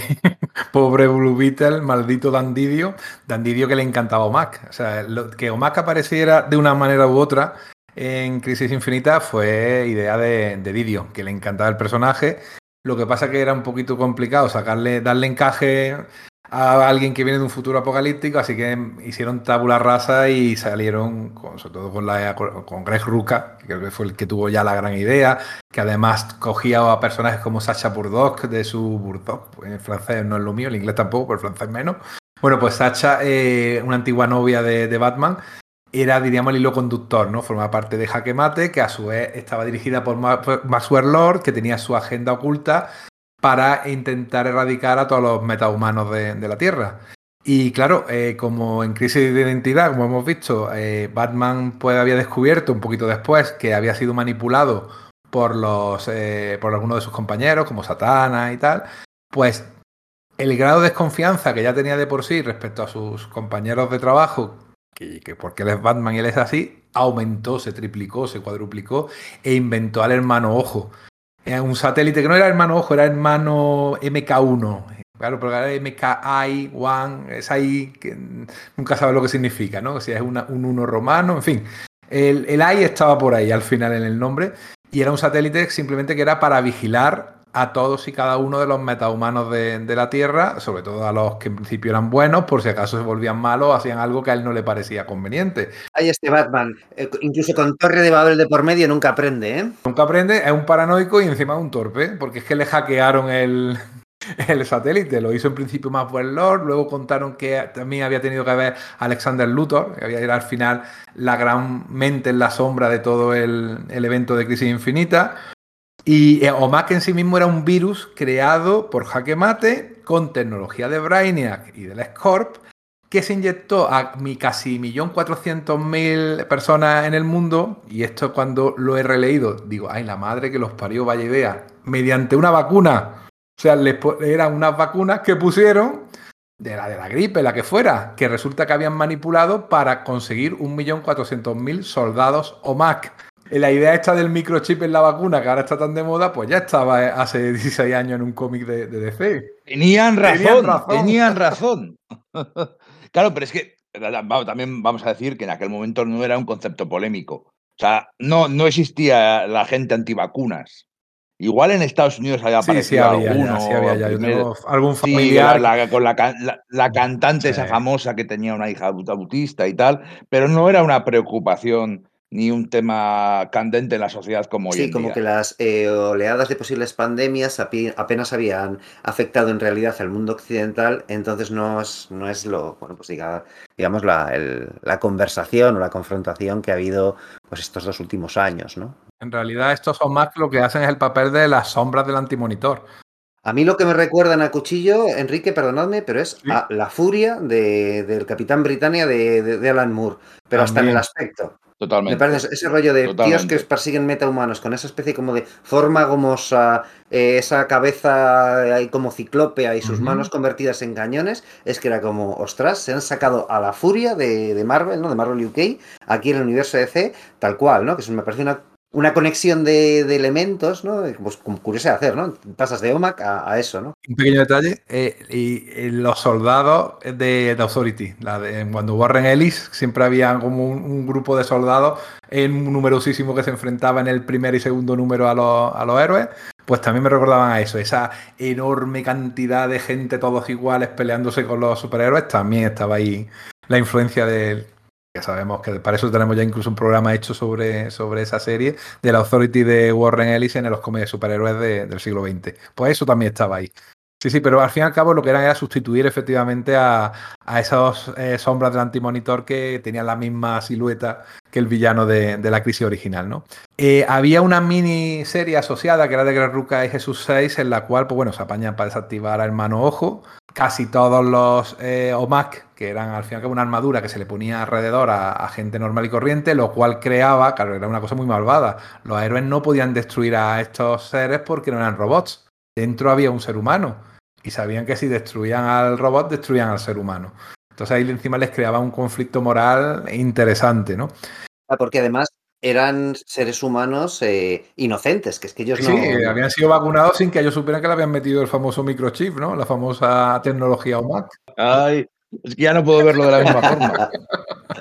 Mira, además lo puedes ver porque precisamente eh, ha sido reeditado, creo que ahora mismo, por la colección esta de héroes y villanos de, que tiene Salvat a medias con ECC o un acuerdo, en fin. No me hagáis mucho caso porque no estoy muy al tanto de esos temas editoriales. Pues acaba de salir el proyecto Mac en, en serie. Lo puedes encontrar en Universal Comics. ¿eh? como última novedad, en su página web aparece esta como Crisis Infinita, el proyecto Mac la miniserie que hizo eh, Greg Ruca, sobre todo con Jesús 6. Y bueno, no solo eso, sabemos que Universal Comics es nuestra tienda de referencia para el material español y puedes incluso encontrar, si a alguien le interesa, números del OMAC de Virne publicado por 5. O sea, a eso llega Universal Comics, a tener un cómic de hace 30 años en su stock. O sea, lo cual demuestra que, claro, es una, es una, perdón, una librería muy, muy antigua, de mucha solera, de gente que sabe mucho de lo que hablan, pero que no es hablar por hablar. Que es que tienen cosas que no te pueden ni esperar. O sea que si alguien tiene interés en encontrar ese OMAC como coleccionista, ya sabe dónde dirigirse. Y no solo eso. Novedades, merchandising, todo lo que quieras de manga, de, de cómic americano, de cómic europeo, Universal Comics, ahí en Barcelona. También, obviamente, su, su, página web que te, que te hace un servicio muy rápido con unos cómics que te los mandan impecablemente y que te llegan en, nada, en lo que tardan las agencias de, hoy en día, la agencia de transporte, que es día, día y medio, maravilla, de verdad. Y además es eso, los, los gastos de envío a partir de 50 euros en la península son gratuitos, así que, bueno, un servicio, pues eso, es estupendo de compra de TVOs, pero realmente estupendo. Los que vivís en Barcelona podéis acercaros allá a la tienda, que es fabulosa según me dicen, yo todavía no he tenido ocasión de, de visitarla, pero efectivamente, el servicio por la página web, muy, muy recomendado desde aquí, desde Sala de Peligro siempre. Universal Comics. Bueno, tras Crisis Infinita, el concepto va dando vueltas, porque es que... Por, eh... por cierto, un, un, segundín, antes ya, siento interrumpirte, pero antes de seguir adelante, tengo una anécdota muy curiosa con, con el proyecto Mac, con esta saga, porque nada más salir la cuenta atrás a en Crisis Infinita y estaba saliendo en esta... Acababa de salir en España, creo que el, el especial de cuenta atrás a Crisis Infinita, y, en Estados Unidos estaban publicando ya las miniseries, ¿no? Entonces fue el Salón del Cómic de Gecho y casualidad estuvieron juntos, sentados firmando y haciendo dibujos, Phil Jiménez, el dibujante del, del Cuenta Atrás, que luego iba a hacer Crisis Infinita, y Jesús Saiz, el dibujante del Proyecto Mac. Y entonces la gente estaba ya, había un chaval discutiendo con, con Phil Jiménez diciendo, va, tú has matado, has matado a Blue Beetle claro, que moría en el, en el cuenta atrás, y Jesús Sainz estaba muriendo de risa. Y digo, tú no te rías, que acabas de matar a, de matar a Dinamo Red en el número de la semana pasada. Espera, pero que no le he pillado un, momento, Íñigo, que, que a, quién, a, quién, ¿a quién mató? A Red Rocket, he dicho Dinamo, joder. Sí, a, a Red Rocket 7 o Red Rocket 4. se sacrificaba heroicamente, sí, contra los, los OMAC. Jesús Saiz se estaba metiendo con Phil Jiménez, digo, no, no, oye, que tú también te has cargado a alguno de la JLI. Es que Didio le pasaban esas cosas, que odiaba a la JLI y siempre que podía mataba a, a alguno. Y ahí se explayó, la verdad. Eh, lo que estaba comentando antes es que el satélite Gran Hermano, pues Gran Hermano, hermano, ojo. hermano, hermano, ojo, obviamente. Lo que pasa es que la asociación es lógica, la asociación es lógica. Sí, o sea, el tema rubeliano estaba ahí. Claro, lo, lo comentábamos antes. Pues va, sigue saliendo. Eh, hubo una serie protagonizada por uno de los infectados por el virus en 2006. Este Max se llamaba Michael Costner y era simplemente uno de los que había quedado infectado pero no se había curado por el virus OMAC y toda la serie va de él intentando zafarse del control de lo que queda de hermano ojo, que al final supuestamente es destruido, pero no, ¿vale? O sea, ahí sigue saliendo recurrentemente durante estos años. Eh, aparecía a medias con Superman, Superman aparecía mucho en esta serie que eran de ocho números, y lo que quizás llame más la atención es que era eh, una historia guionizada por Bruce Jones, eh, un guionista vamos, un clásico del cómic americano que ha colaborado muchísimo, por ejemplo, con Richard Corben, hizo una etapa de eh, Hulk en la época, alrededor de la época de, Quesada, en fin, que fue un, guionista que en ese principio de los años 2000 tenía mucho predicamento tanto en Marvel como en DC. Sí, ¿verdad? Se le recuperó después de. Es decir, que era un nombre súper grande en los 70, en los 80, pues por Warren. Ya era muy mayor entonces, ya tenía muy mayor. Para guionistas que siempre buscan gente, nuevas voces y gente joven, él tenía ya 60 y pico años. O sea, Sí, resultó curioso volverle a ver por ahí, ¿no? Porque decías, jo, este nombre le, he olvidado, ¿no? En plan de, pues sí, que si sus miniseries de ciencia ficción para Eclipse y tal, y todo el material Warren con, con Corben y tal, y de repente, por ejemplo, verle en Hulk fue como, oye, qué guay, porque, decías, bueno, es que este tío tiene, tiene ese empaque como para hacer historias de terror y verle, pero verle funcionando en más cosas fue como, ¡hala, qué guay! Y luego en cuenta atrás crisis final, pues aparece Buddy Blank, una versión de Buddy Blank, ¿no? Que es un científico de Industrial Wayne que reconstruye al hermano Ojo, que se le ocurre, vez reconstruye de nuevo a los Omax. Es un poquito darle vuelta. Ya recordamos que todo lo que vino después de Crisis Infinita y previamente a Crisis Final, ahí hubo una época que creativamente era un poco complicada y de hecho esto pasa en cuenta atrás, Crisis Final, que sabemos que tenemos todo un recuerdo horrible de esa serie. Yo no, tengo suerte, yo no tengo recuerdo de esa serie. Y la he leído, ¿eh? pero no recuerdo nada. Por algo será, ¿eh? Era Didio. es curioso, mis recuerdos de, la cronología de C prácticamente paran después de, de 52, ¿no? Luego es como, sé que lo he leído, pero se me monta un botiburrillo enorme, no sé si es que me hago mayor y las historias que, pues eso, que, que, me, que me, impactaron mucho de antes de eso ya eh, echaron raíces y ya luego el resto, ¿no? O si verdaderamente es que son regulares, ¿verdad? No, ahí empezaron a, empezaron a fagocitarse a sí mismo y a repetir lo que había tenido de éxito pero ya sin talento. Ya sin Morrison, sin Ruca, sin gente. De hecho, esto era simplemente eso, era el pobre de Paul Dini, que le tocó el marrón de, de guionizar eh, lo que según Dandidio era 52 bien hecho. O sea, no, Dandidio no estaba bien hecho. Sí, sí, palabras textuales, ¿vale? Pero en inglés. Pues la cuestión es que eso era un científico que queda atrapado eh, con su nieto Tommy porque su, eh, su laboratorio estaba en Bloodhaven, que si recordamos... Nieto Tommy como Tommy Tomorrow, o sea, Kamandi, ¿no? era el guiño, era el guiño. Vale, vale, vale, vale, vale. Y quedaban los dos atrapados como que se supuestamente quedaba atrapado el Tommy, el Tommy Tomorrow original y lo encontraban, eh, que era el Kamandi, pero en la, en la versión post-crisis, la que hemos comentado era eso, lo encontraban en un búnker. O sea, era simplemente remedar o homenajear esa versión de, de Kamandi, ¿no? La cuestión es esa, que quedaban bajo las ruinas de Haven, que nos acordamos que le habían tirado encima a Chemo, a Kimu, que era este mm, cosa grande con productos químicos en su interior, de color verde, nos acordamos, enemigo de los Metal Men. Gigante, este tóxico, ¿no? Efectivamente. Y pues, nada, simplemente salía y se convertía en hermano ojo, ¿vale? el hermano ojo lo convertía en un OMAC pero solamente salió una vez, es decir, en esa miniserie y no recuerdo que saliera más. ¿eh? Se parecía mucho a la de Kirby, eso sí, era muy parecida a la versión de Kirby, no era como la versión de, de que habíamos visto en lo anterior, en Crisis Final, en Crisis Infinita, mejor dicho, en Crisis Infinita, sino era más versión kirviana, ¿vale? Y luego aparece, lo digo rápido, un remake, no OMAC, remake que es un robot que eh, un asociado de Batman en los Outsiders, era la serie de Batman Outsider que hizo Chuck Dixon, que yo no he leído, o sea, que eso te lo digo eh, porque no me llama la atención lo más mínimo, y Chuck Dixon en aquella época estaba un poquillo de capa caída. Sin embargo, por lo que he podido sacar por ahí, pues resulta que era alguien que metía su mente en ese OMAC y destruían al OMAC y la mente se perdía. O sea, nadie lloró por eso.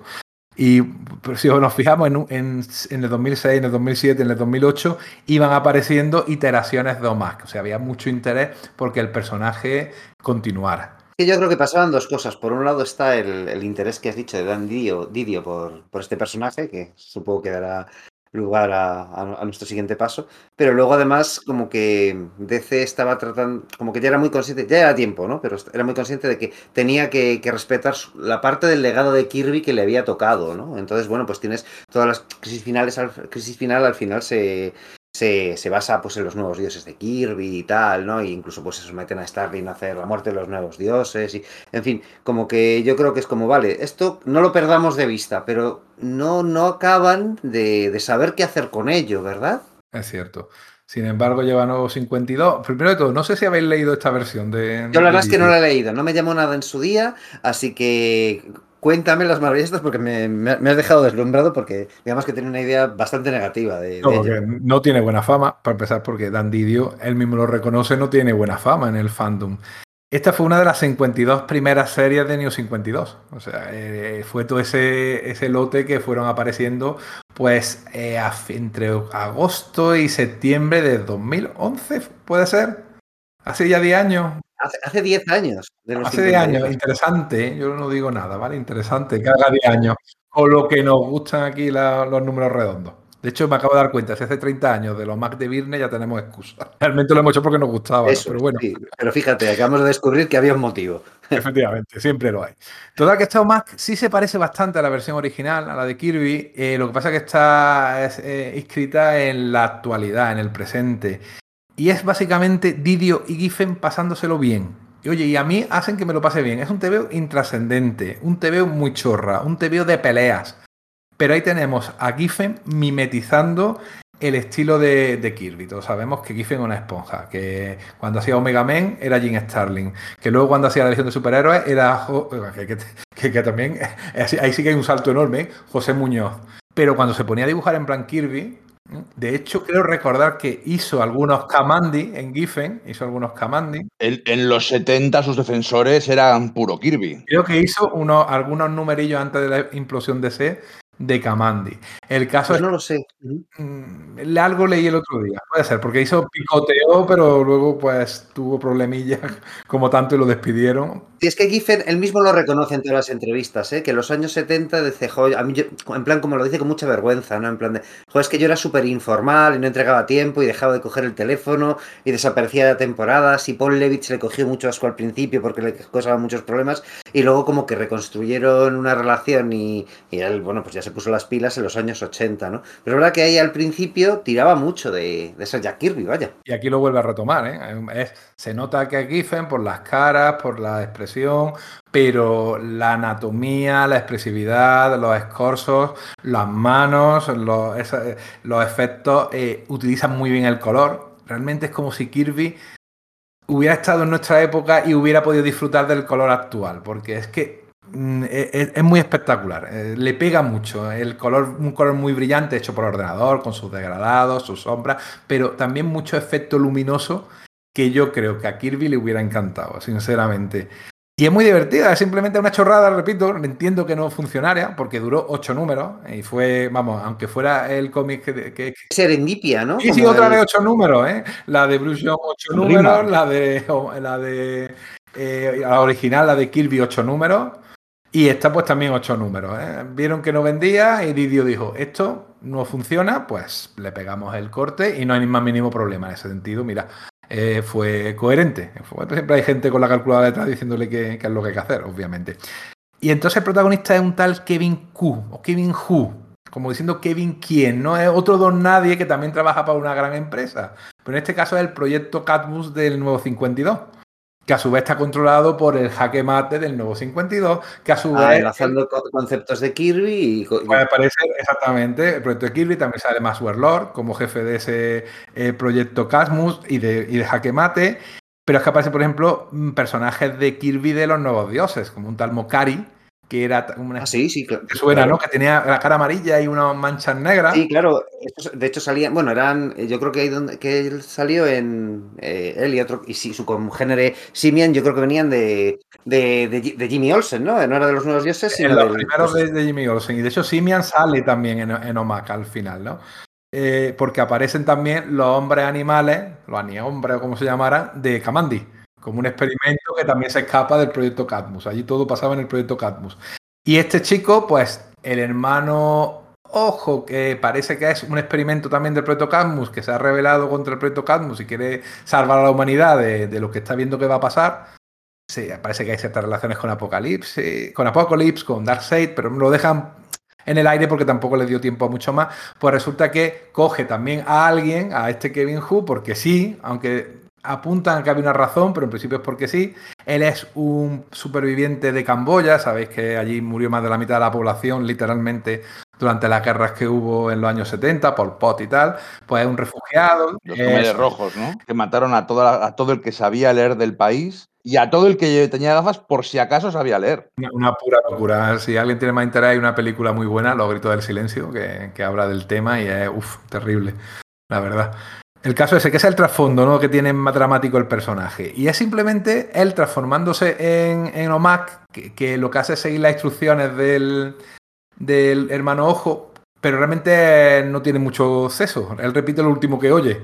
Tienes que matar a ese, matar. Tienes que abrirte camino, abrir. O sea, es, esa idea, ¿no? Es, es, un Hulk, es un Hulk. Antes lo has comentado al principio y es eso, es un Hulk, pero muy divertido, tío. Hay unas dobles páginas a ver si luego me acuerdo y os paso alguna por, el, por, nuestro grupo, las la ponemos en nuestras redes sociales cuando salga el, el, podcast, que, es, que son una maravilla, una cosa kirviana de eh, mm, puntos negros de Kirby, ¿no? Los, dots estos, ¿no? Cracker dots. De eh, onomatopeya, de líneas cinéticas, de escorzos extraños, de cuerpos retorcidos, que oye, yo disfruté como un enano, reconociendo que el TVO tampoco vale mucho ni tiene ningún tipo de trascendencia. Pero oye, de vez en cuando viene bien meterse algo de eso en el cuerpo porque, oye, se lo pasa uno medio bien.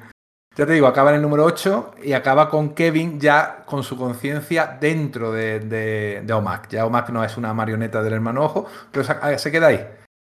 Es verdad que el personaje tenía un par de, de apariciones más. Por ejemplo, fue miembro de la Liga de la Justicia Internacional que escribió en New 52 Dan Jurgens y con Aaron Lopresti, creo que es el dibujante.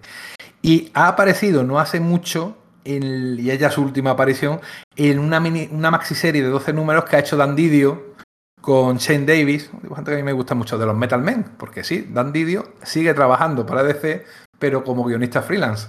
Y como su segundo personaje favorito, o primero, son los Metal Men, pues ha hecho una miniserie que no le ha hecho nadie caso, encima le ha tocado la pandemia. Honestamente a mí me, había pasado totalmente fuera del radar, ¿no? Es, encima, que tenía pilló la pandemia de por medio, entonces se tuvo que interrumpirla y, se ha quedado totalmente diluida pues, por Future State, por los despidos que ha habido, en fin. Que no, que no ha tenido ni, ni pie ni cabeza, pero sí, sí aparecía ahí de, héroe invitado, ¿no? Eh, o Mac.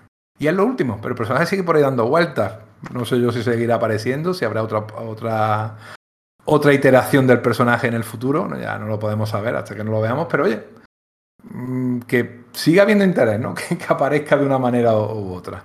Sí, yo imagino que a la, larga, tarde o temprano, eh, volverá a aparecer, ¿no? Es esto que comentábamos, las, las ¿no? Bueno, en general cualquier productora, ¿no? Pues eh, pues hay, momentos en que parece que esté arañando el fondo del barril de sus propiedades intelectuales para lanzar conceptos, ¿no?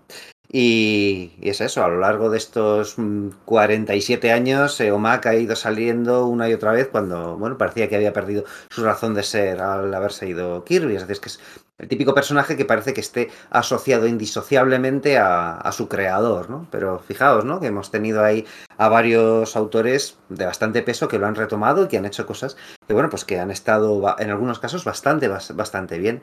Así que yo la verdad es que espero que sí, que tarde o temprano alguien lo retome y que esta vez sí se den la clave y que y que el personaje alcance cierta popularidad, porque tiene gracia esto de, que te guste una cosa tan desconocida y que sea tan, tan como el Pisuerga, ¿no? Eh, no, como Pisuerga, no, como el... Eh, el Guadiana. El Guadiana, o sea, suspenso de geografía, Sergio. Vamos de ciencia. Pues, pero efectivamente, el hecho, a mí me da la impresión de que tarde o temprano alguien lo retomará y volverá a hacer una, una obra interesante con, con él, e incluso puede que lo imbrique dentro del, del, universo DC y llegue a ocupar un puesto más destacado del que ha tenido normalmente. ¿no? Será otra serie que dure ocho números. es lo más probable, lamentablemente, pero quizás haya un momento en que se puede salir Oye, pero, pero una película de OMAC sí que molaría, no te digo si quiero una serie de... A mí me parece que es súper realizable. Una peli de ciencia ficción de dos horas, Estaría guapísimo. Sí, es que además como que súper autocontenido. Un TV de Tom King de OMAC. Yo lo veo, ¿eh? Bueno, ostras, pues es... Pues a mí sí me molaría, ¿eh? Qué aburrimiento, ¿no? bueno, quizás sí. ¿no? OMAC is. bueno, ahí, ahí sí que estarían garantizados llegar a 12 números. Sí, sí eso está claro. Para que quede bonito el tomo. Eh. Sí, pero para, contar lo que se podía haber contado. Ahí mira, una chorradita para acabar del, del este que hemos comentado de Dandidio. Todos los títulos de los ocho números, su acrónimo es OMAC. O sea, el título es una frase que es el, la, que el acrónimo, las primeras letras de cada palabra, de las cuatro palabras, es OMAC. se, lo ha, se lo ha currado. Es que es verdad que lo de OMAC, el nombre de OMAC es como lo de Mortadelo, ¿eh? Cuando era la tía, ¿no? ¿Qué es la tía? La tía es por la CIA, pues técnicos de investigación aeroterráquea. Pues con OMAC pasa lo mismo, él ha tenido 17 números. La auténtica razón por la que cerró la serie es porque no se le ocurrían más acrónimos para títulos. esto en realidad se está vendiendo bien, ¿no? Pero no soy capaz de continuarlo, Pues puede ser. Sí, bueno, claro, es que es, eso lo que, por volver a incidir en lo que acabáis de decir, ¿no? Que aunque el nombre original era One Man Army Corps, efectivamente luego en, las iteraciones de, Greg Rook y Jesús Sanz también cambió. No recuerdo, no sé si vosotros recordáis qué era lo que significaban, pero eh, las, las, palabras que formaban el acrónimo eran otras, ¿no? Y, y creo que variaron un par de veces. Entonces, bueno, quizás se pueda volver a encontrar un nuevo una, nueva combinación de términos que nos dé lugar a un nuevo OMAC que nos haga disfrutar tanto como, como bueno, como que lo hemos disfrutado nosotros, ¿no? Que parece lo que decíamos al principio, una cosita muy de culto, que a nosotros nos chifla y que no sé cuántos de nuestros oyentes en realidad conocerán o apreciarán, pero bueno, pues esperamos que, con este programa, pues bueno, pues tengáis una idea y una pista de, bueno, pues y que explique un poquito el, tema de, este personaje que creo que ofrece unas cuantas horas de disfrute, ¿verdad? Mira, voy a ser sincero, yo lo tenía aquí apuntado, ¿eh? lo de los acrónimos. Lo que pasa es que luego nos ponemos a hablar en inglés y algunos de nuestros amigos dicen, mejor no lo hagáis. lo entiendo, pero mira, es Outer World Monitor and Auto Containment. O sea, autoconfinamiento y monitorización desde fuera del mundo. Y otra es Observational Metahuman Activity Construct. O sea, construcción para actividad metahumana y para la observación de la, actividad metahumana. Claro, este era el que, el que hizo Batman. Y luego Omnimind and Community. O sea, comunidad y mente universal. Que, que esto es una fuma, tío. es que por eso mola. Eh, claro, pero pierdes el concepto de un ejército de un solo. Era la gracia, eso es. Eso que lo relacionaba con ese con ese Capitán América. Que como Kirby era como era, cada vez que aparecía alguien, espontáneamente decía, ¡eh! Es un ejército de un solo hombre. Claro, había que, Qué maravilla. que legitimar el, nombre de la colección, ¿no? Sí, sí, sí. Esto es así. Bueno, chicos, no sé si tenéis algo más que añadir. Yo creo que le hemos dado eso un, buen repaso y, la verdad es que, ojo, lo he, disfrutado más de lo que de lo que creía, tanto la relectura como el, como bueno, la grabación de, estas dos orillas que le hemos dedicado aquí a. Bueno, no ha llegado. Este es de los podcasts, es de los podcasts que hacemos para nosotros. Sí, ¿verdad? Eh, sí, así que bueno, pues esperamos que vosotros oyentes, pues por lo menos, pues que os lleguemos de algún modo, ¿no? Pues son para nosotros mismos, pero oye, pues, pues ojalá sea también para, para, para más gente y que os de alguna forma pues hayáis disfrutado de, su escucha y, bueno, pues que también disfrutéis eh, o os pique por, disfrutar de algunos de, sus tebeos. Muy bien, chicos, yo creo que lo dejamos aquí, ¿verdad? Esperamos, lo he disfrutado como un enano, lo que decís vosotros. ¿eh? Seguro que a muchos de nuestros amigos eh, les, pica y llegan hasta aquí y dicen, oye, mira, pues me lo he pasado bien. Y ahora en verano viene bien tener alguna distracción pues, antes de la siesta. o después, ¿vale? Algo ligerito, ¿no? Algo ligerito, ¿eh? yo creo que sí, que, lo hemos conseguido. Un placer como siempre. Adiós.